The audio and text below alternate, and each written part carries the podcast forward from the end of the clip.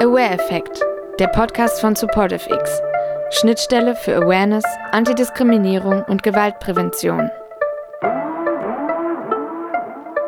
Freut mich, dass ihr auch heute hier wieder zuhört. Mein Name ist Nadine Kobbener. Wir kennen uns ja bereits aus der ersten Folge. Für alle, die mehr über mich oder die Initiative erfahren wollen, die sollten sich unbedingt die erste Folge noch anhören und auch sowieso wegen des Topics. Äh, denn in der ersten Folge haben wir über patriarchale Gewalt gesprochen. Wie sieht es aus, wenn mein Körper auch meine Regel ist und wir organisiert gegen sexistische Zustände wirken?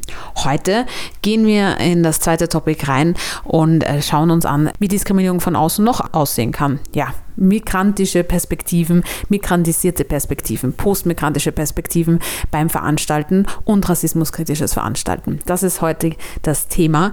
Und ja, das schaue ich mir nicht alleine an. Ich habe natürlich wieder eine super Co-Moderation eingeladen. Und zwar ist sie Kuratorin des Kursprogramms am Gropiusbau in Berlin, ist Teil der Forschungsgruppe Neue Gesellschaft Bildende Kunst, die antirassistisches Kuratieren und Veranstalten sich widmet und ist Vorstand bei der Black Lives Matter Bewegung in Berlin. Schön, dass du da bist, Sophie Froberg. Hi, danke für die Einladung. Ich freue mich irrsinnig auf alles, was du so erzählen wirst und äh, mit reinbringen wirst. Das ist ein spannendes Gespräch das heute stattfindet, denn wir haben zwei Gäste auch noch hier. Ähm, wir sind nicht alleine. Und zwar ist Hussein ähm, Murat dabei. Er ist Referent für ausländische Studierende am Sture der Uni Leipzig, hat mit dem Antidiskriminierungsbüro auch eine Untersuchung zu rassistischen Einlasskontrollen in Leipzig durchgeführt und ist Teil des Vereinsinitiative und auch noch Teil von Diversiv, a collective for and by migrant Jewish black Voices in Leipzig. Schön, dass du da bist, Hussein. Hi, ja, genau, ich war mal im Stura-Referent, jetzt nicht mehr. Ich freue mich voll auf das, was du alles so zu berichten hast.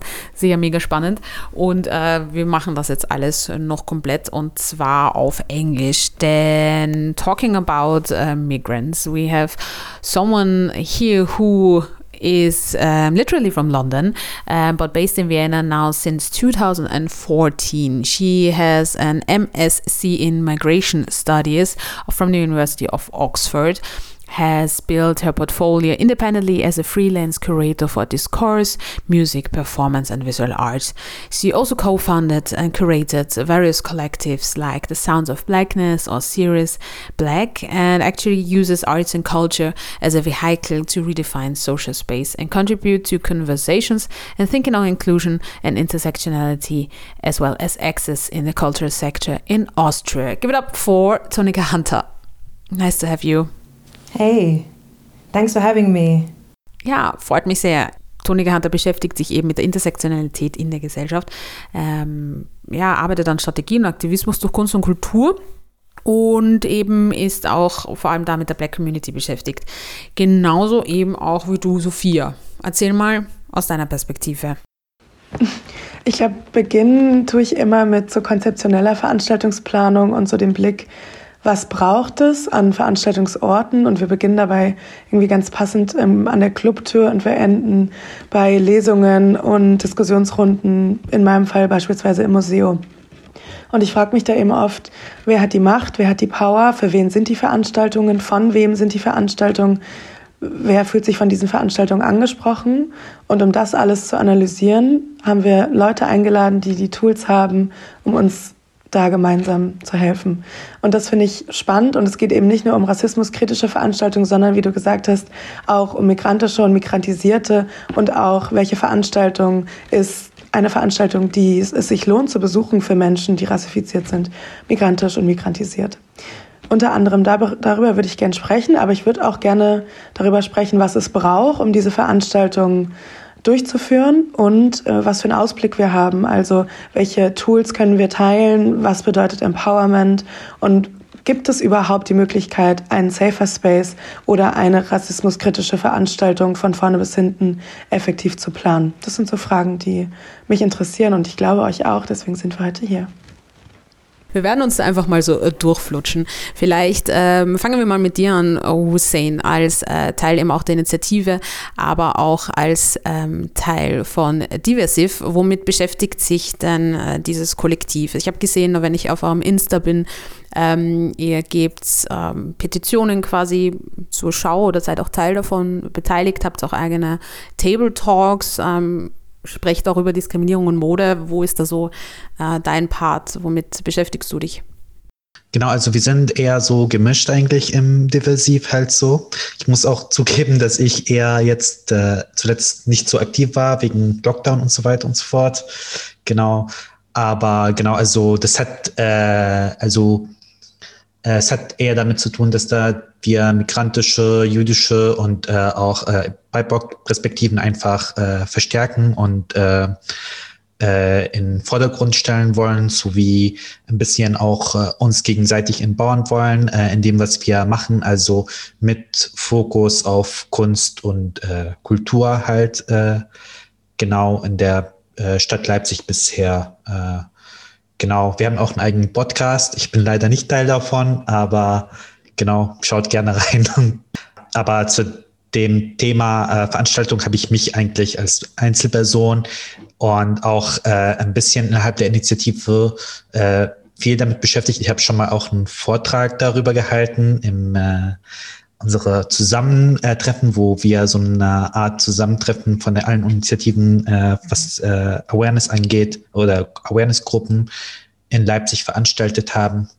Und ich hatte auch dieses, ähm, dieses äh, Testing mitgemacht bei der, was du vorher gesagt hast, mit dem Antidiskriminierungsbüro. Und genau, ich war auch ein Kläger von drei Clubs. Genau. ja, wo äh, wir einfach das Antidiskriminierungsgesetz verwendet haben, um Clubs einfach äh, da zu sagen, einfach so, hey, geht gar nicht, klar, halt so, wenn ihr Leute aufgrund von äh, äußeren Merkmalen oder aufgrund äh, ihrer Ethnie oder sowas einfach diskriminiert und nicht reinlässt. Da interessiert mich immer eben so dieses No Discrimination, ähm, at Door Clubs, wie sich das wirklich durchlebt, weil ja oft so eine Selektion ja auch trotzdem an so äußerlichen Merkmalen festgemacht wird. Das gibt es ja auch oft bei uns wie, immer wieder in Wien äh, bei Clubs, dass sie halt negativ auffallen, weil sie halt wen nicht reingelassen haben. Eine Frau, die keinen Ausschnitt trägt oder doch keinen Rock oder eine Person, die zu dick ist. Ähm, und dann ähm, gibt es trotzdem immer wieder Probleme. Auch habe ich auch selber schon bei einem Event bei mir erlebt, dass halt meine tischstehende Person sagt, okay, die zwei Typen kommen nicht rein, weil sie halt oft Probleme machen, aber sie sind halt trotzdem dunkle Hautfarbe und natürlich meinten sie dann, das hat halt damit zu tun. So quasi, wie kriegt man das, das hin, dass es wirklich den Menschen auch klar gemacht wird, ähm, es geht hier um Werte und nicht ums Aussehen. Also wie habt ihr da Ich habe gar nicht oder wenig mit Selecting gearbeitet, gearbeitet, aber wir haben so eine Art äh, fünf Schritte, die ein Club einfach anbietet, halt so, um zu, um zu verhindern, dass da eigene Biases oder sowas da mitwirkt. Das geht einfach von transparenter Hausordnung und ein Aushang mit äh, mehrsprachigen Informationsplakat, dass da Aufklärung der Besucher, Verweis auf, auf Antidiskriminierungsbüro halt oder andere Beschwerdestellen, die halt so Dritte sind, und Beschwerdeverfahren auch, also klare Beschwerdeverfahren für zukünftige Diskriminierung und klarer schriftlicher Auftrag äh, für die äh, für die Auftrag der Security-Firma oder der Kollektiv, der es macht und, und abhängig davon, was für ein Club das ist, vielleicht auch noch eine Schulung durchzuführen zur Antidiskriminierung. Genau, das wäre halt so äh, die Schritte, die man auf jeden Fall macht, halt so, um auch eigene Biases. Es auch wäre cool, halt sowas wie eine, die Möglichkeit, dass man vor Ort einfach eine Drittstelle holen kann, halt so, die der Person oder der Betroffenen einfach helfen kann und sagen kann, okay, wie siehst du das oder sowas einfach. Okay, cool. Das genau. heißt, ihr habt das äh, den Clubs quasi angeboten als Programm. Es gab einen Club, der das unterschrieben hat, leider nur. genau und ist der längste Club, würde ich okay, sagen. Nur ein Club. Wie viele Clubs habt ihr dann das vorgestellt oder das angeboten?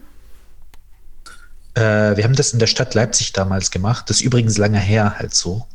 Und das wurde von einem Club abgelehnt. es gab auch Aussagen wie, ja, ist mir egal, dann verklangen die uns und dann äh, verlieren wir und das ist uns egal. Okay, genau. Wow. Also für die Betroffenen, also äh, das, also die Klagen, die gingen halt so, die, die, diejenigen, die gingen, halt so, gab es einen Gewinn von 50 Cent oder sowas. Also ist auch also wirklich mühsame Arbeit, die einfach nicht sich zahlen lässt, aber trotzdem die Clubs zahlen am Ende halt Geld. Du hast ja genau. jetzt äh, erwähnt, dass Menschen, die an der Tür beispielsweise Hilfe brauchen, niemanden holen könnten. Also ich höre da irgendwie so die Struktur von einem Awareness-Team heraus. Was hat das für eine Rolle bei euren Untersuchungen gespielt? Das war die Idee einfach, das war so unsere Vorschläge einfach, um Diskriminierung an der Tür zu verhindern, halt so. Die Sache ist, die Clubs, die wir angesprochen haben, waren nicht jetzt die Clubs, die jetzt äh, sozusagen in irgendeiner Weise links sind oder links gerichtet sind. Äh, deshalb ist unsere Herangehensweise auch eine ganz andere halt an die, die, äh, genau, die haben gar keine Awareness-Strukturen, die haben gar nichts ähnliches halt so. Und bei einer Awareness-Struktur äh, genau, da muss ich auch immer irgendwie ein bisschen halt so bisschen mich zurückstellen, ein bisschen, weil ich finde einfach, äh, dass das kommt auch auf den Club an, einfach und was der für ein Verständnis hat von Diskriminierung und so weiter und so fort. Und dann kommt nicht diese halt so Expertenrolle oder Expertenblick, wenn, wenn eine Person von dem Club diskriminiert wird, dann will sie gerade auch nicht die Organisationsstruktur von denen einfach äh, jetzt äh, bekommen. Also das ist was anderes, als wenn man jetzt von Gästen oder von, von vielleicht äh, äh, DJs oder Künstler einfach äh, belästigt wird. Äh, aber wenn das jetzt von einem eigenen Struktur kommt, einfach Diskriminierung, dann ist einfach schwierig zu sagen, jetzt wir haben noch äh, eine Awareness-Struktur oder ein Support-AG oder sowas und jetzt kannst du mit der reden halt so. Ja, äh, und deshalb also also die Sache einfach mit uns einfach war auch so, dass wir auch so, eine, so einen Vertrag aufgesetzt haben mit, keine Ahnung, 1500 Euro Bußgeld, falls der Club auf irgendwas insistiert oder sowas, halt so. Aber ja, die haben das alle abgelehnt halt. Also außer einem Ja, es ist spannend, wie du sagst, eben, dass es quasi auch einen Unterschied macht, ob es jetzt äh, den Club betrifft in, in Sache der Diskriminierung oder ob halt Gäste quasi untereinander zu diskriminieren, welche Bereitschaft sie dann haben, da ähm, quasi in eine Handlung zu treten. Um, I therefore would ask you, Tonika, um, you have organized already events, uh, you're an artist at events. what would you say you have which issues have you faced in, in the past experience um, and what's the main problem working against racism um, due to cultural events or on cultural events to have uh, anti-racist um, propaganda more or less yeah thanks for the question. Um, i think that the last the last years i've actually kind of moved between two different kind of arenas. Like there's been this very grassroots um, very raw, grimy kind of club scene that was underfunded most of the time, self funded, um, was sort of community focused and relying on sometimes my own fu- funds or uh, you know collective funds from other members of the collective, and then this world that um, is also the more clean institutional white wall institution space. And both of those spaces are in need of structural uh, reconsideration and development, and definitely looking at power structures and how we can uh, dismantle some of the, the, the structures at, at bay which actually are dealing with and producing racist racist behavior or discrimination. I think that things that we come across every day um, in both of those kind of spaces um, are acts, lack of access, finding spaces which are literally only accessible with specific, specific financial capital or social capital, which is also a huge thing in Vienna, where there's this sort of like cliquey um, Gesellschaft, so very cliquey, uh, friends of friends, a lot of nepotism, and who knows who.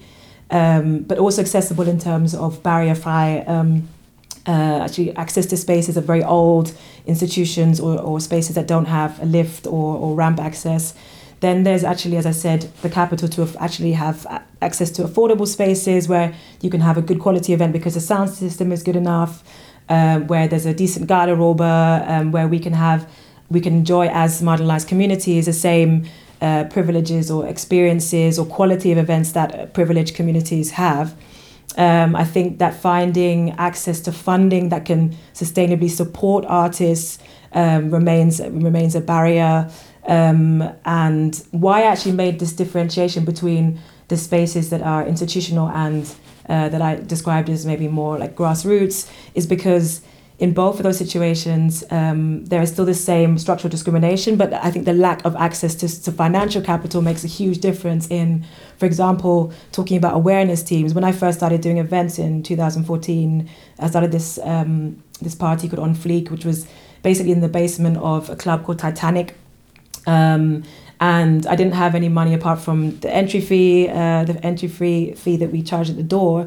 And my awareness team then from a very like very kind of informal um, friends of friends and like people from the community. That was my awareness team like to see people representing who look like you you can relate to. You can um, you can feel represented by on the casa from the Torsteher to the casa person to the entrance person to the garderobe person to the, the actual talent that I had um, invited to the DJs um, making sure that you actually see yourself represented in that space especially in a predominantly white space like Austria, that was my kind of like makeshift budget uh, awareness team that I didn't have the budget to pay them, but sometimes they would be the photographer or they would also, you know, so the gaze of those people that are in those spaces and also create um, and consume and also allow visibility of those spaces are also extremely important, like to have a black queer or black trans photographer um, you know, having a gaze on a BPOC space is also incredibly important, you know. So when there were funds um, from the entrance fee, and most of the time BPOC wouldn't pay to get in, they'd always be on the on list. Um, then I would pay those people, and this is how it was kind of generated, in you know contradiction to or comparison with institutional spaces that I've worked with the last uh, four or five years, more and more, and you know, there being okay, there's the financial capital, but there is extreme cases of um, you know me having to mitigate between a white curator head curator and the artist that i want to bring in and also have my own space and voice and make sure that those artists are protected that they um, get fair pay that they um, are not just treated as tokenist exoticized artists but they also have um, a way to express themselves in the way they want to. So they're very different spaces and i think that's important for for me personally to work in both um, but the last years, I've definitely, um, for my own, I think it's just my own having that kind of a sustainable career and also be able to support uh, the people that, and the communities that I want to support and feel it's important to support. Um, those institu- institu- institutional spaces have been a very interesting learning for me. Um, but definitely to, to, to answer your question about obstacles, I think that over the last years, a lot has changed in terms of awareness. Um, and I think it's important not to only talk about obstacles. I think it's extremely important to talk about them in terms of raising awareness and what still needs to be done. But it's also good to to reference and think about progress that's been made over the last years. I think in terms of, unfortunately, very lately. I mean, uh, BLM is way before 2020, but over the last um, year or so, um, that awareness in Austria has brought a lot of attention on these on, on discrimination and how common that is to the limelight. And I think that um, it's now a case of being reflective and making sure that those the awareness turns into action and that those things are actually addressed on an institutional structural level. Uh, when you're talking about Titanic, the club, um, my parents actually uh, met each other there. So okay. I'm a club kid. also Titanic ist äh, bei uns ein Club in Wien, der seit den spät 80ern, glaube ich, existiert.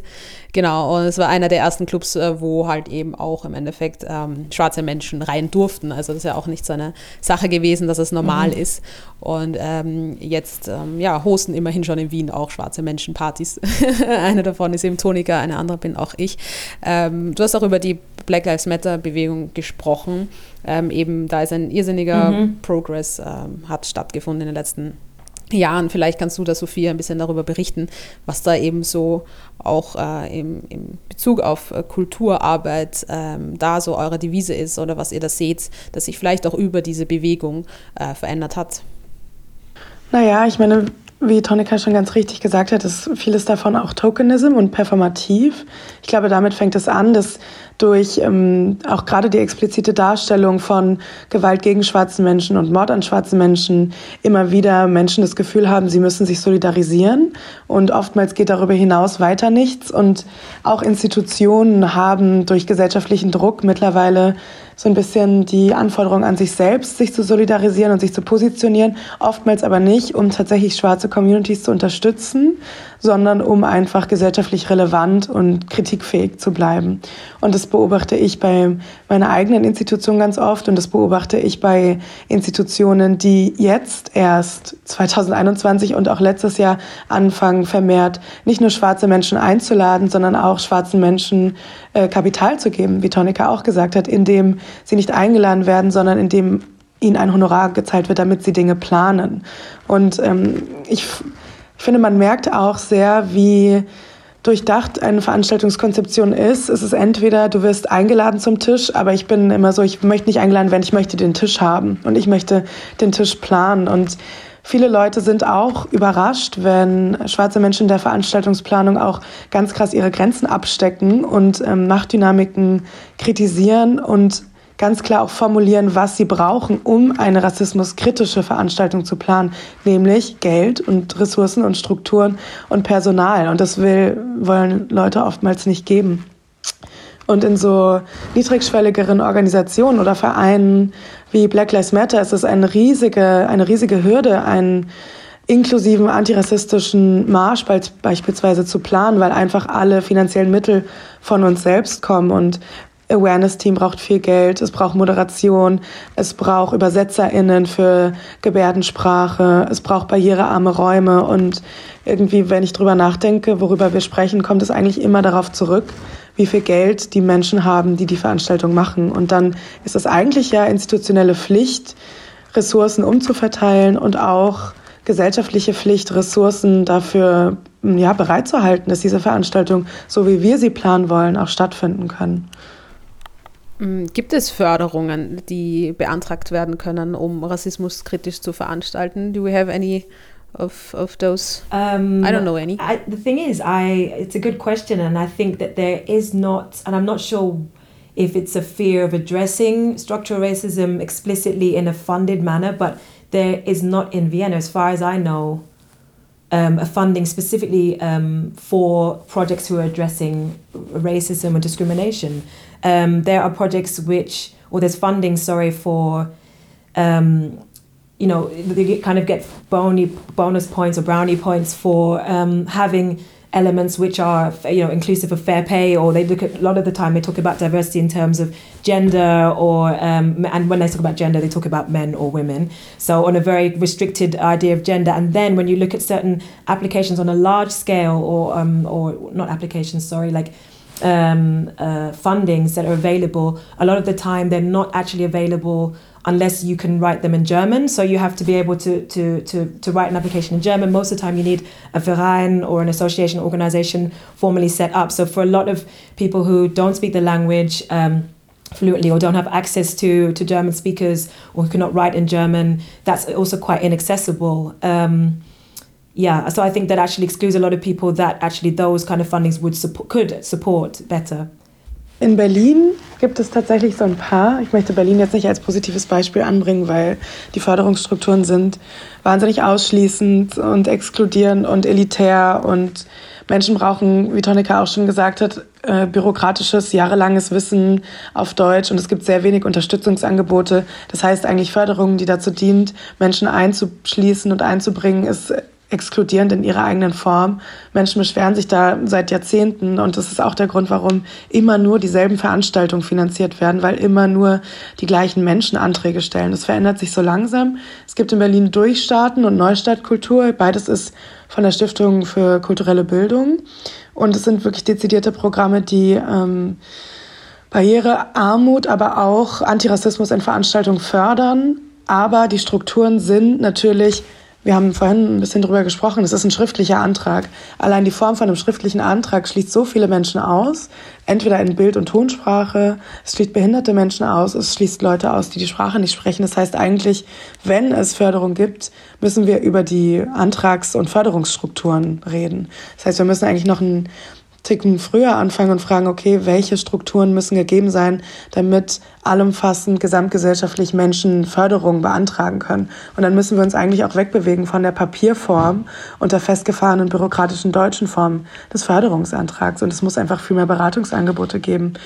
Und in Berlin fängt es gerade an, aber auch da sind die Strukturen, wie gesagt, nicht ausgereift. Und gerade im kle kleineren Städten und im ländlichen Raum und auch die Schere von Ost und West spielt da auch nochmal eine ganz große Rolle, was wo gefördert wird. Also da gibt es einfach noch sehr viel Überarbeitungsbedarf. Ja, ich höre da irgendwie raus eben, ähm, dass es quasi nicht erst dort enden soll bei den veranstaltenden Personen, die jetzt ihr eigenes Kapital oder ihre Erfahrung mitbringen können, sondern dass es im Vorhinein schon mehr oder weniger Awarenessstellen oder Beratungsstellen geben muss und sollte, die eben auch vielleicht einen Förderantrag abnehmen können. Also Menschen, die übersetzen können und dann einfach die Förderungsantrag an äh, die jeweiligen Behörden zum Beispiel stellt. Das würde einiges wohl verbessern, wenn das möglich ist, oder? So quasi würde ich sagen. Ja, ja, es würde einiges verbessern und ich glaube, es würde auch eben vieles verbessern, wenn auch äh, Strukturen mitdenken, dass so das Recht auf Stadt, so in der Stadt leben oder sich irgendwo fortbewegen, auch ein Recht auf Teilhabe ist und ein Recht auf kulturelle Teilhabe. Und die kann eben nur ermöglicht werden, wenn auch Menschen wie wir Veranstaltungen machen und nicht immer die gleichen Menschen Veranstaltungen machen. Und erst wenn das so ein bisschen verstanden wird, dass so eine Veranstaltung kein Add-on ist oder ein schöner Ort, zu dem man hingehen kann, sondern eigentlich ein Recht darauf haben sollte, dass dieser Ort für einen selbst auch vorbereitet ist, mit allen Strukturen, dann wird sich vielleicht was ändern. Aber ja, wie gesagt, wir arbeiten. Ähm, Hussein, wissen das bei euch in, in Leipzig? Welches Gefühl hast du da? Ähm, jetzt, wenn du so die Räume ansiehst, ähm, die geöffnet sind für ähm, Menschen mit Migrationshintergrund, ähm, sich den Raum zu nehmen im kulturellen Aspekt. Äh, Gibt es die? Ist es schwer, da was zu bekommen? Ähm, wie schaut es da aus bei euch? Es sind äh, mehrere Sachen in Leipzig in letzt, passiert halt so. Äh, ich würde sagen halt, dass da auf jeden Fall äh, ich Tonika auf jeden Fall äh, zusprechen, äh, zustimmen würde, einfach, dass sich wirklich vieles verbessert hat, gerade bei der BLM-Movement und so weiter und so fort. Aber es gibt immer noch viel Diskriminierung. Es gibt auch eine äh, Trotzigkeit, wenn man das anspricht, obwohl viele Orte sich als diskriminierungsfrei bezeichnen, halt so, dass man da sagt einfach, nee, stimmt nicht. Und äh, Genau, oder wir antworten darauf überhaupt nicht. Und das ist äh, halt wirklich ein Problem immer noch. Aber das hat sich auf jeden Fall vieles verbessert. Aber trotzdem halt gibt es die Probleme halt immer noch. Es gibt auch die Probleme mit Finanzierung und so weiter und so fort. Also ich würde Sophia auf jeden Fall voll zustimmen, dass da überhaupt das nicht anerkannt wird als ja, wichtig oder sowas.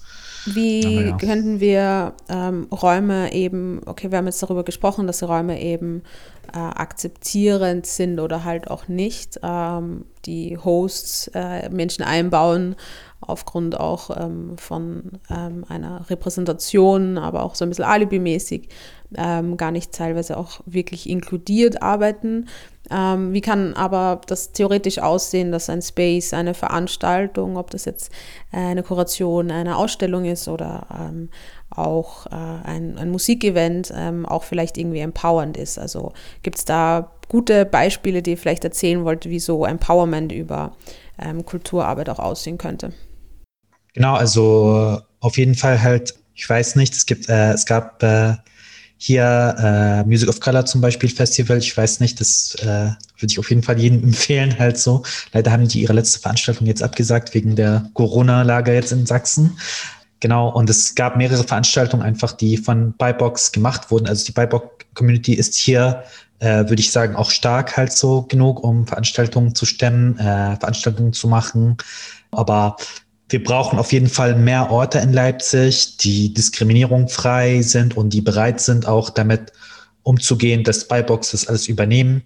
Äh, genau, es gab zuletzt die Erfahrung mit dem IFZ, wo das nicht geklappt hat, wo die auf einmal einfach so auf ihre Grenzen gestoßen sind, halt so und nicht klar damit kommen, dass das nicht ihre Veranstaltung gerade ist, dass es eine Veranstaltung von Buybox ist und dass die zu respektieren sind. Und es gibt halt mehrere Sachen, die, die, die man machen kann, auf jeden Fall. Ich denke auch, dass das gerade leider nur noch Experimentalbereich gerade ist, halt so, weil das nur in der Subkultur gerade so ist. Man sieht keine, äh, keine jetzt Mainstream-Clubs, die jetzt GmbHs gleichzeitig sind, die sozusagen profitable sind, die, die das, die das annehmen. Also ich denke einfach, sobald die das anfangen anzunehmen, einfach, dann ist wirklich ein wirklich großer Schritt gemacht. Aber bisher äh, sehe ich nur wirklich so Subkulturclubs, die das äh, annehmen und die Statement verfassen, dass die das machen wollen. Äh, die anderen eigentlich gar nicht. Die machen, äh, äh, die machen Black Music Partys und lassen keine Schwarzen rein. Das ist äh, also ziemlich, ziemlich scheiße halt. Und äh, genau, und da ändert sich wirklich kaum was halt. Genau. Und da kommen verschiedene Diskriminierungsformen von wegen, äh, dein Ausweis sieht nicht so gut aus, äh, also ist nicht deutscher Ausweis halt so. Oder keine Ahnung, äh, warum ist das keine Karte, warum ist es ein Personal, äh, warum ist das dein Bass halt so und so weiter und so fort einfach.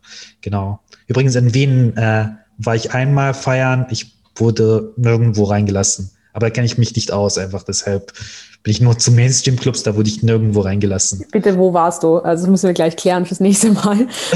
komm, zu, komm zu unseren Partys. Wir waren in Silvester einfach so und waren in der Innenstadt halt so und haben mehrere Orte gesucht. Wir sind nicht mal in Bars reingekommen. Ja, echt? aber hört was richtig weird war. Äh, also das ist echt so, man muss sich dort echt so rumschlängeln und man weiß halt, wo man hinkommt oder nicht und äh, ansonsten probiert man es gar nicht und das ist ja genau irgendwie auch das, woran äh, gearbeitet werden muss, dass man sich eben nicht nur wo einpflanzen darf quasi, sondern äh, dass es ein Recht darauf gibt, überall zu sein, wo man sein will, ja.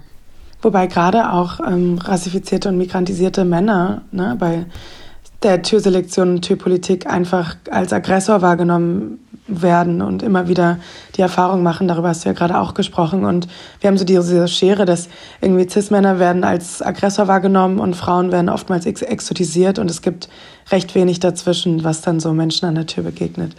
Ähm, wie ich das, wie, wie versuche ich das zu erreichen? Wenn du hast das Stichwort Empowerment angesprochen ich versuche schon, auch wenn ich Veranstaltungen plane, und das passiert ganz oft nicht, wenn weiße Menschen Veranstaltungen planen, nicht die ganze Zeit nur über Betroffenheit zu sprechen und Fragen zu stellen, die sich damit beschäftigen, welchen Schmerz wir empfinden, wie wir rassifiziert werden, wie wir exotisiert werden, wie wir geothert werden, sondern diese Veranstaltungen, die ich mache, sollen nicht dazu dienen, in erster Linie, dass wir uns alle austauschen über unseren eigenen Schmerz. Das sind dann vielleicht andere, privatere Räume, sondern sollen dafür sein, dass wir uns gegenseitig unterstützen und uns empowern. Und Empowerment kann irgendwie für viele Menschen heißen, dass ich bin in einem Raum mit 20 schwarzen und für mich queeren Personen. Das ist für mich ähm, das absolute Empowerment, weil ich weiß, dass wir alle in der Gesellschaft die ganze Zeit am Kämpfen sind, marginalisiert werden und jetzt haben wir einen Raum, mit dem wir uns irgendwie unterstützen und uns wohlfühlen, aber auch dass solche Perspektiven in Veranstaltungen eingebaut werden. Ne? Ich stelle gerne Fragen wie, was ist schwarze Freude für dich? So Stichwort Black Joy. Ähm, was gibt dir Kraft im Alltag, in der Welt, die eigentlich dafür gemacht wurde, dich irgendwie runterzuziehen?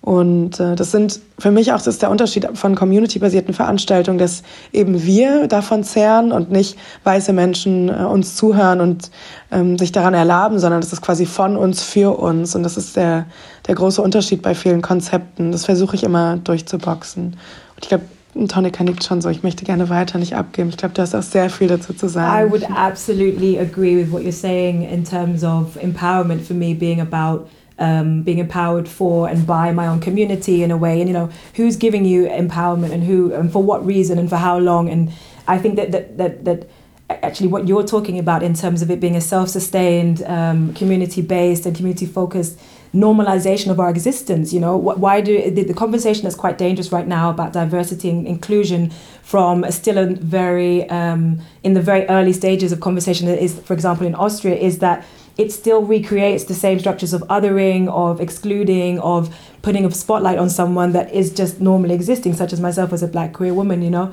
I, I, I feel as though the conversation is going in a way that is still, well, how do you feel? And how was your trauma? When a lot of the time, a lot of the spaces that I'd created at the beginning of being in Vienna were just about having black only spaces. It was a cookout. It wasn't a panel. It wasn't a, uh, a discussion for the for a white audience that makes them feel better about the, the, small structures or the small steps they make in their institution. It was actually for us by us to make sure that our everyday existence isn't exoticized and it is normalized. And I think that um, this is for me uh, an ideal when it comes to empowerment that we feel empowered to uh, not only work for a sort of capitalist system of reproducing for others, but actually for our own and in a sustainable way. So um, the conversation on inclusions and acceptance, acceptance is for me also such a tricky word because um, you know it's almost as though someone allows you to be or allows you as you are, but I think empowerment is the way to go in terms of um,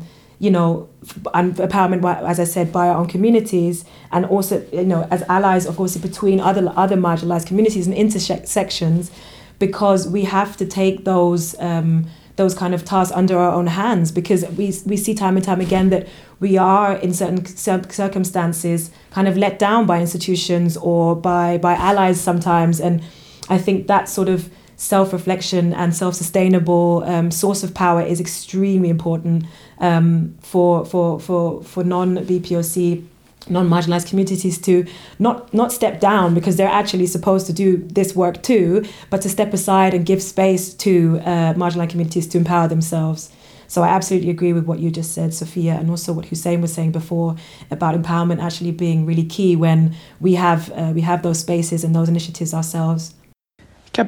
Darauf aufbauend die Gefahr, wenn Menschen, die uns beispielsweise auf Veranstaltungen einladen, nur über unsere persönliche Perspektive sprechen, ist einfach diese Diskursverschiebung von persönlich äh, im Gegensatz zu strukturell. Ne? Mit dieser persönlichen Perspektive wird ganz oft einfach versucht, so die strukturelle Diskriminierung äh, zur Seite zu schieben und das alles auf unsere eigenen persönlichen Erfahrungen ähm, zu pressen. Und das ist genau das, was wir versuchen nicht zu machen. Und ich glaube trotzdem, was wir machen können, wenn wir, hier ist ja auch oft der Begriff irgendwie BIPOC gefallen, dass wir, wir sehen uns irgendwie als rassifizierte und marginalisierte Menschen im Bündnis und trotzdem haben alle Menschen in diesem Raum, in dem wir uns gerade unterhalten, unterschiedliche Erfahrungen. Ne?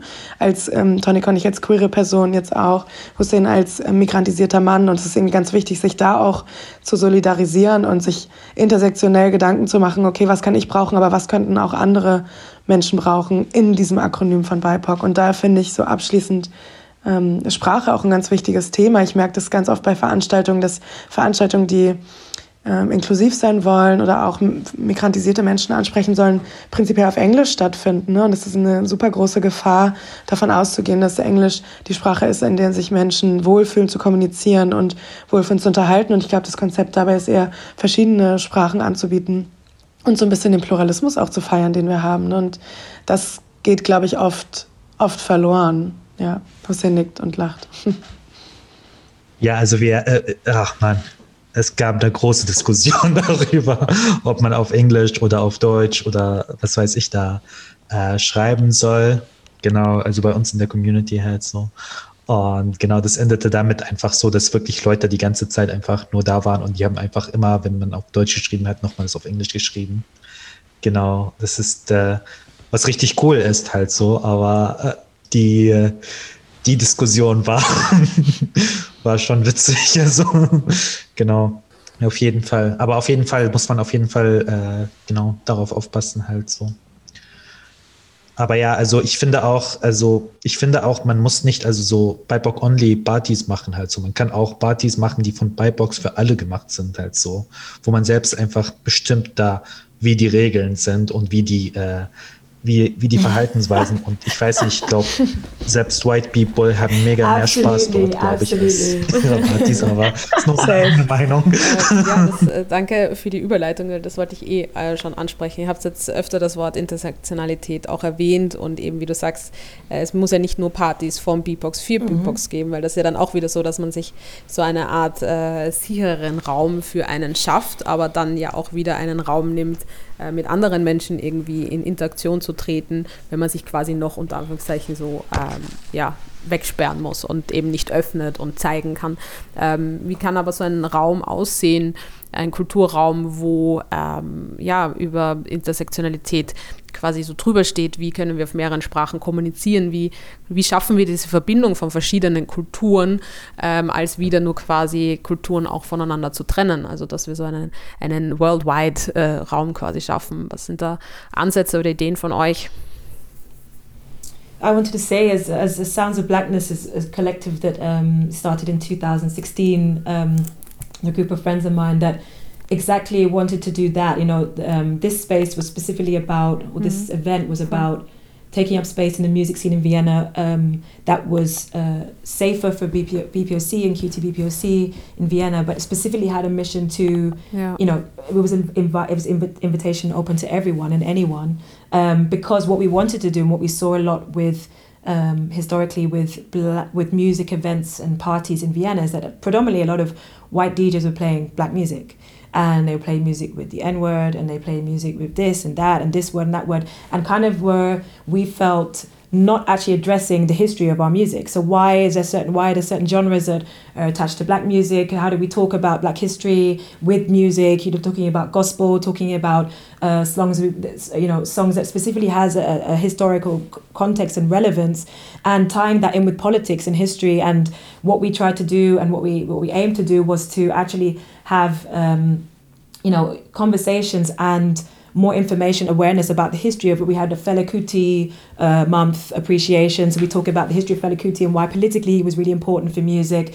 And we basically tried to make sure that it wasn't just for white people that attended a, a dance and a, and yeah, of course they had probably more fun. They have their own parties, but like it was also about the fact that we raised awareness on the history of music and the history of these, these black musicians and contextualize them a bit better. And seeing that there were BPOC behind the decks and talking about these topics was also extremely important to not see that it was only non BPOC on the decks or, you know, kind of more carelessly uh, playing whatever they wanted without actually contextualizing the music and the history. So I definitely think it's extremely important to make sure if that's your intention, depending on the intention of the event, to open that up and have those conversations, not stay in the bubbles that they sometimes can stay in. Um, and I think that's one key way of creating empathy and reflection and hopefully, ideally, more um, connection between different communities. Voll. Stimme ich absolut 100% zu. Ich finde, das Konzept klingt auch ähm, total super und ich wenn ich darüber nachdenke, was für strukturelle Situationen es gibt, ähm, Veranstaltungen so intersektional zu denken, gibt es super viele Beispiele aus London, die mit diesem entweder Pay What You Can Modell arbeiten. Ne? Also wir sprechen wieder finanzielle Ressourcen an oder, und gerade als äh, queere schwarze Person ähm, mir auch in, in, London oft begegnet, dass ähm, marginalisierte und rassifizierte Menschen weniger bezahlen, so von vornherein. Und das sind ähm, Konzepte und Strukturen, die sich in Berlin oder in Deutschland bis jetzt noch nicht so wirklich durchgesetzt haben. Aber natürlich sind es für mich Ansätze, die man mal durchdenken kann. Also wer hat welche Ressourcen? Kann ich selbst entscheiden, wie ich sie teile? Ist es, ermöglicht mir das vielleicht auch die Teilhabe auf eine Party zu gehen und so weiter, gerade wenn es für mich die Möglichkeit gibt, kostenlos auf eine Party zu gehen, weil jemand für mich ein Soli-Ticket bezahlt hat. Ne? Also das sind einerseits so Möglichkeiten, aber andererseits, wir haben es so ein bisschen schon angesprochen, wenn die Menschen, die diese Veranstaltung planen, selbst intersektional sind, dann ist natürlich die Wahrscheinlichkeit, dass die Veranstaltung intersektional geplant ist, auch viel höher. Ähm, und deswegen ist genau das, was wir sagen. Es muss nicht immer BIPOC-only sein. Ich bin auch gerne in Gremien oder plane äh, Veranstaltungen mit anderen weißen Menschen, mit behinderten Menschen, mit Transmenschen. Ich selbst bin cis. Das sind Perspektiven, die habe ich nicht. Und die eigene Perspektive dann zu schätzen und in die Veranstaltung einzubringen, gleichberechtigt. Ne? Und nicht, wer übernimmt die Oberhand und unterhalten wir uns über Machtdynamiken. Auch das finde ich äh, super wichtig und bereichernd. Aber ich gehe nicht automatisch davon aus, dass dieses Wissen zur Intersektionalität alle haben. Ne? Es ist irgendwie ein sehr hoher Diskurs, es ist ein sehr akademisierter Diskurs und natürlich müssen wir uns außerhalb dieses Raumes auch die Frage stellen, wie können wir Veranstaltungen planen, die nicht für unsere eigene Bubble ist. Weil ich weiß genau, dass auch zu meinen Veranstaltungen, ich weiß nicht, wie du das siehst, Tonika oder du, Hussein, ähm, natürlich oftmals auch die eigene Bubble kommt und dass wir eigentlich alle den Wunsch haben, mehr Menschen zu erreichen, aber oftmals auch die Möglichkeiten fehlen, diese Menschen zu erreichen, weil wir immer diese akademisierten Worte auch benutzen und uns in so Kontexten manchmal so rumtreiben. Wie seht ihr das? Wie erreichen wir solche Menschen? Das ist eine gute Frage eigentlich. Deshalb habe ich versucht, immer so eher Mainstream-Clubs eigentlich wirklich so, äh, also damals halt so jetzt nicht mehr, aber damals war es so für mich wichtig, dass diese Mainstream-Clubs, wo die meisten eigentlich migrantischen oder neu nach Leipzig, Berlin oder sowas hingezogenen Menschen einfach hingehen würden, einfach so, weil die sind, die landen nicht auf einmal in der BIPOC-Community auf einmal und äh, entsprechend da äh, genau und äh, mit, mit, mit Leuten des gleichen Gesinn oder sowas, sondern sind irgendwie, keine Ahnung, bei irgendeiner Erasmus-Party gelandet, mhm. einfach so, wo, wo, wo viele Sachen schief laufen erstmal. aber genau, aber äh, genau diese äh, existierende oder diese rassistische auch am Eingang einfach stattfindet halt so. Genau, und äh, das ist, äh, also ich denke einfach, dass das äh, auf jeden Fall äh, nicht ausreicht, einfach so im Bubble halt so äh, das zu machen, einfach so. Und ich finde, dass in dieser jetzigen Phase halt so, was ich halt so zumindest fühle halt so, ich weiß nicht, ob das stimmt oder nicht, aber dass viele Partys jetzt auf diesen Zug springen, halt so, die in der eigenen Bubble halt so sind, damit die halt so irgendwie äh, so als Experiment immer so das versuchen zu, zu, zu formulieren oder sowas, einfach so.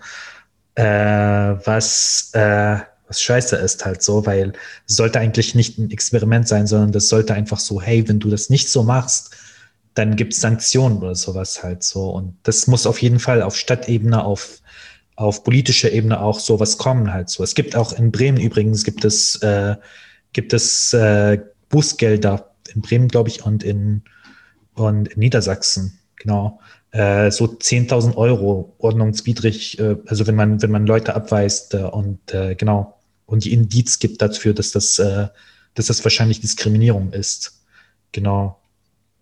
Ja, und äh, das ist einfach, also ich weiß nicht, ich finde auf jeden Fall, dass solche solche, also, also auch Mainstream-Veranstaltungsorte sollte auf jeden Fall so als also bottom line halt so geben, dass das zumindest antidiskriminierend ist. Und äh, genau, und es I'd da agree. ein a good Konzept question gibt to dafür. ask Halt how so. we reach, how we reach, and um, make sure that there's a crossover of different bubbles and, and groups, and making sure that they they can learn from each other. And I think to come back to what I said at the beginning about um, you know these two different worlds, I kind of kind of was curating and working between the last years. And what I really love to do is is see how it is when you kind of make those two this very institutional um, space and maybe a more grassroots um, community uh, community led or community focused initiatives like kind of crossover or even bringing like a rave into a museum you know? Like the last years um, I did a project that was with the the Musik und Darstellende Kunst University, so like the the music university, one of the main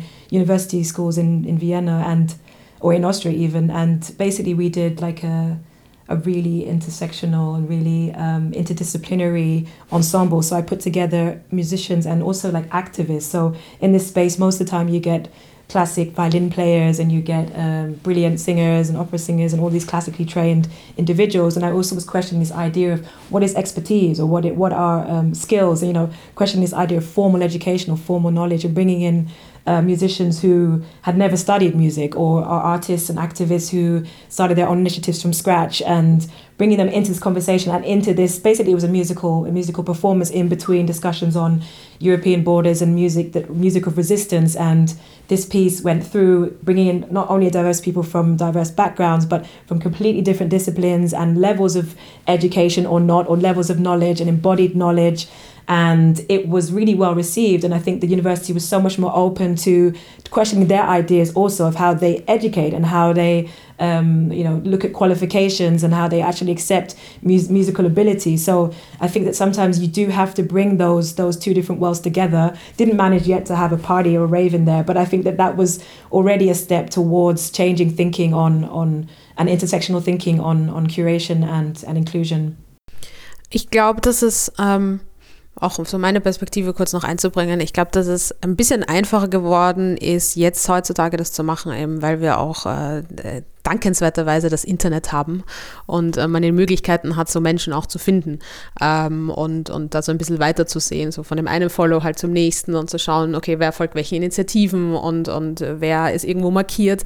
Also so arbeite ich zum Beispiel und habe ähm, eben auch im letzten Jahr äh, in Corona so eine Body Pro Party gemacht, also wo es eben auch um den Empowering ging. Also ähm, es ging mir darum, einen Raum für queere Menschen zu öffnen, aber genauso auch für B-Box zu öffnen, aber im Endeffekt für alle Menschen zu öffnen, die äh, Need haben, sich ein bisschen wieder zu befreien und herzuzeigen. Und da gab es eben auch eine Fotoausstellung und eben auch Tanzperformances und es gab auch äh, Kunst, die gezeigt wurde. Und ich habe halt auch explizit darauf geachtet, okay, wer sind die ausstellenden Personen? Ähm, haben sie migrantischen Hintergrund? Ähm, sind sie queer? Ähm, sind sie ähm, politisch organisiert? Um da halt auch verschiedene Perspektiven einzubringen. Und das sind Partys, die ähm, noch lang nicht so überrennt worden sind wie irgendwelche Mainstream-Partys, wo halt einfach ein, ein Headliner gebucht wurde, den man halt kennt und dann dort alle ewig warte, ähm, in der Schlange stehen und warten.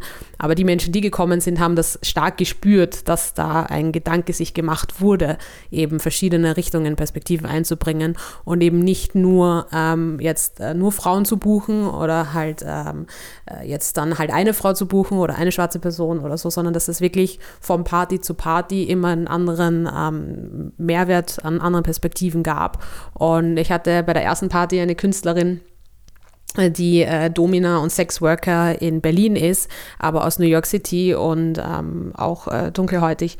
Und ähm, sie wird oft als Transperson wahrgenommen, ist es aber gar nicht. Und die hat dort eine Performance gemacht. Und äh, ich kann mich noch an die Gesichter der Menschen erinnern, äh, weil sie einfach so waren, was passiert da in Wien gerade? Und es hat es einfach irgendwie so noch nicht gegeben. Und ich glaube, man muss sich einfach auch mehr trauen zu zeigen, was sich andere vielleicht auch einfach nicht zeigen trauen würden, oder? Und einfach so ein bisschen ähm, das mal zu starten, als immer noch auf diese Sicherheitsnummer weiterzufahren, so von dem, was man halt eh schon kennt. Und, und sich ja da ein bisschen mehr Bewusstsein noch drüber zu holen, was es alles noch geben kann, was wir noch gar nicht so erreicht haben. Ähm, was soll es denn noch geben? Was soll es denn noch hinzufügen? Ähm, naja, ich finde, alle Beispiele, die wir gerade so angebracht haben, es zeigt eigentlich, dass Oftmals wird ja gesagt, es gibt so Räume, die sind einfach so weiß kodiert oder werden so als weiß gelesen, gerade so Institutionen. Aber als irgendwie schwarze queere Person, die in der Institution arbeitet, kann ich sagen, die institutionellen Strukturen verhindern, dass Menschen wie wir da so einsteigen. Aber Tonik hat es gerade gesagt mit der Uni, du hast es mit deiner Veranstaltung gesagt, Hussein spricht die ganze Zeit darüber. Ähm, in Gruppesbau, in dem ich arbeite, gibt es gerade eine Ausstellung von einer schwarzen, queeren, nicht-binären Fotografin aus Südafrika. Und wenn solche Leute da sind, dann kommen auch andere Leute. Also ich habe noch nie so viele schwarze Menschen an diesem Ort gesehen. Das heißt, es ist, es muss nicht unbedingt sein, dass äh, diese Räume weiß bleiben und gelesen werden, sondern diese Räume profitieren ja auch von uns. Ne? Also sobald Tonic an der Uni ein Projekt macht, mit der Musikuni kollaboriert, sobald ich im Gruppesbau bin, sobald du Räume quasi diversifiziert, diversifizierst und queerst, kommen halt auch die Menschen, die solche Spaces eigentlich nicht besuchen. Und ich glaube, ähm, viele verstehen das noch nicht, dass ihre Räume einfach nur so weiß sind, weil sie immer die gleichen repetitiven Sachen durchziehen. Und dann kommen wir und äh, verändern das Programm einmal. Und das muss einfach noch klarer werden dass mit den Leuten halt auch die anderen Leute kommen. Das die, die sogenannte Diversifizierung, die muss gar nicht erzwungen werden, die kommt automatisch, wenn du einfach Menschen in Machtpositionen hast, die selber divers und intersektionell sind. Das ist gar nicht so schwer eigentlich. Dann macht es uns einfach allen nach. Ja. so viele tolle Beispiele gehört, äh, die wir hier haben. Ähm, die Bullet Point Liste wurde hoffentlich brav mitgeschrieben an alle, die uns zuhören. Ähm, ja, Sophie, ich finde, du hast eigentlich ein super Schlusswort schon ähm, hier eingeleitet. Ähm, es ist gar nicht so schwer. Wir sind dabei, das Malbuch ähm, einfach noch überzumalen und von dieser Schwarz-Weiß-Denkweise auch wegzugehen und ähm, mehr Vielfalt in alles reinzubringen. Und ich bedanke mich an dieser Stelle an euch mal von meiner Seite. Ich bedanke mich auch bei euch allen. Thank you for the discussion and um, also this initiative, which is talking about awareness. And I think it's a really a really great group of people here together. So I'm looking forward to also connecting. Sophia, I know of your work, and uh, Hussein, I also. Yeah, I follow you on exactly. Instagram. And I, I was like, oh, I know that person. yeah, so thanks Nadine for the connect. Ja, wenn ihr den Menschen, äh, die wir hier gerade gehört haben, folgen wollt, das könnt ihr natürlich tun.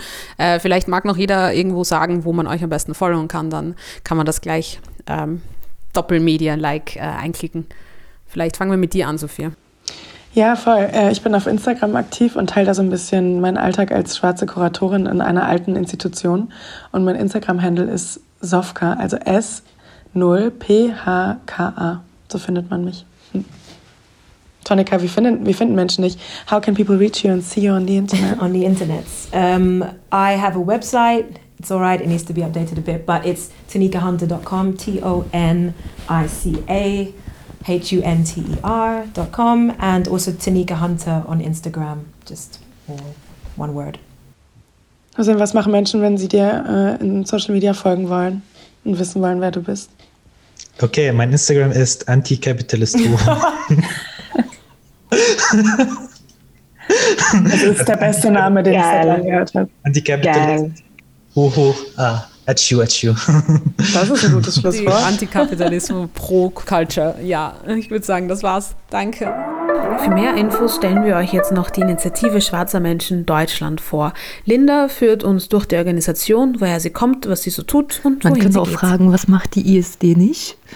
Ähm, also ich habe das Gefühl, die ISD ist irgendwie in allen Bereichen total aktiv, total engagiert, motiviert und äh, bringt eigentlich auch sehr viele, ähm, sehr viel Input und sehr viel, sehr viel Impulse in den gesellschaftlichen Diskurs. Also egal, ob es jetzt durch Bildungsveranstaltungen, durch Forschungsarbeit, durch Öffentlichkeitsarbeit, durch politische Bildungsarbeit ist oder das Vernetzen in der schwarzen Community oder Kooperationsveranstaltungen mit anderen Initiativen und Vereinen, ob es Empowerment-Arbeit ist oder ähm, die Planung von politischen Aktionen oder so,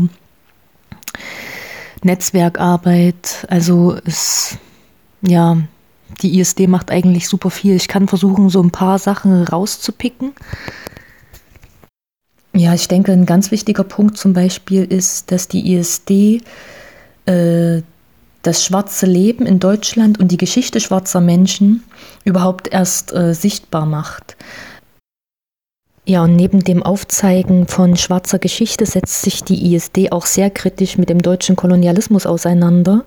Zum Beispiel gibt es ein Projekt mit dem Peng-Kollektiv. Äh, da wurde eine virtuelle Karte äh, erstellt, auf der verschiedene koloniale Spuren im öffentlichen Raum deutschlandweit verzeichnet sind. Und ein relativ aktuelles Beispiel ist, zum, äh, ist die Initiierung einer Ausstellung, die nennt sich Zurückgeschaut und ist in Berlin im Museum Treptow-Köpenick zu sehen. Das war eine Gemeinschaftsarbeit mit Each One Teach One, äh, Berlin Postkolonial und der Stiftung Stadtmuseum Berlin. Und diese Ausstellung behandelt äh, die erste Kolonialausstellung von 1896 in Berlin, in der auch wie in verschiedenen anderen Teilen Deutschlands oder Europa schwarze Menschen ausgestellt worden sind. Die Dauerausstellung ist die erste ihrer Art, die sich äh, kritisch mit Kolonialismus, Rassismus und schwarzem Widerstand beschäftigt. Also das ist auf jeden Fall sehenswert für alle, die mal in Berlin sind. Ja, und wir in Leipzig beschäftigen uns auch gerade äh, mit dem Zoo und den kolonialen Kontinuitäten, die dort immer noch herrschen.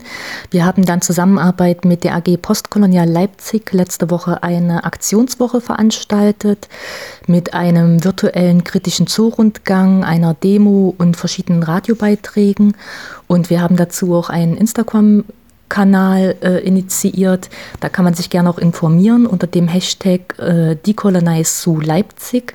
Ja, und das sind eigentlich nur einige wenige Beispiele für die Arbeit der ISD, um das nur so ein bisschen zu umreißen. Ich könnte noch viel mehr sagen, aber ich glaube, das reicht jetzt auch erstmal.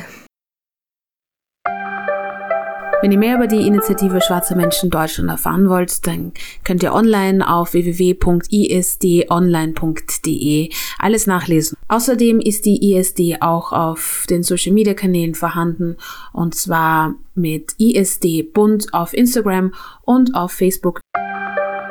Wir hören uns bei der nächsten Folge. Äh, wird auch ein spannendes Thema. Wir haben eh schon ein bisschen darüber gesprochen. Schauen wir mal, was Barrierefreiheit im Veranstaltungssektor so machen wird. Bye!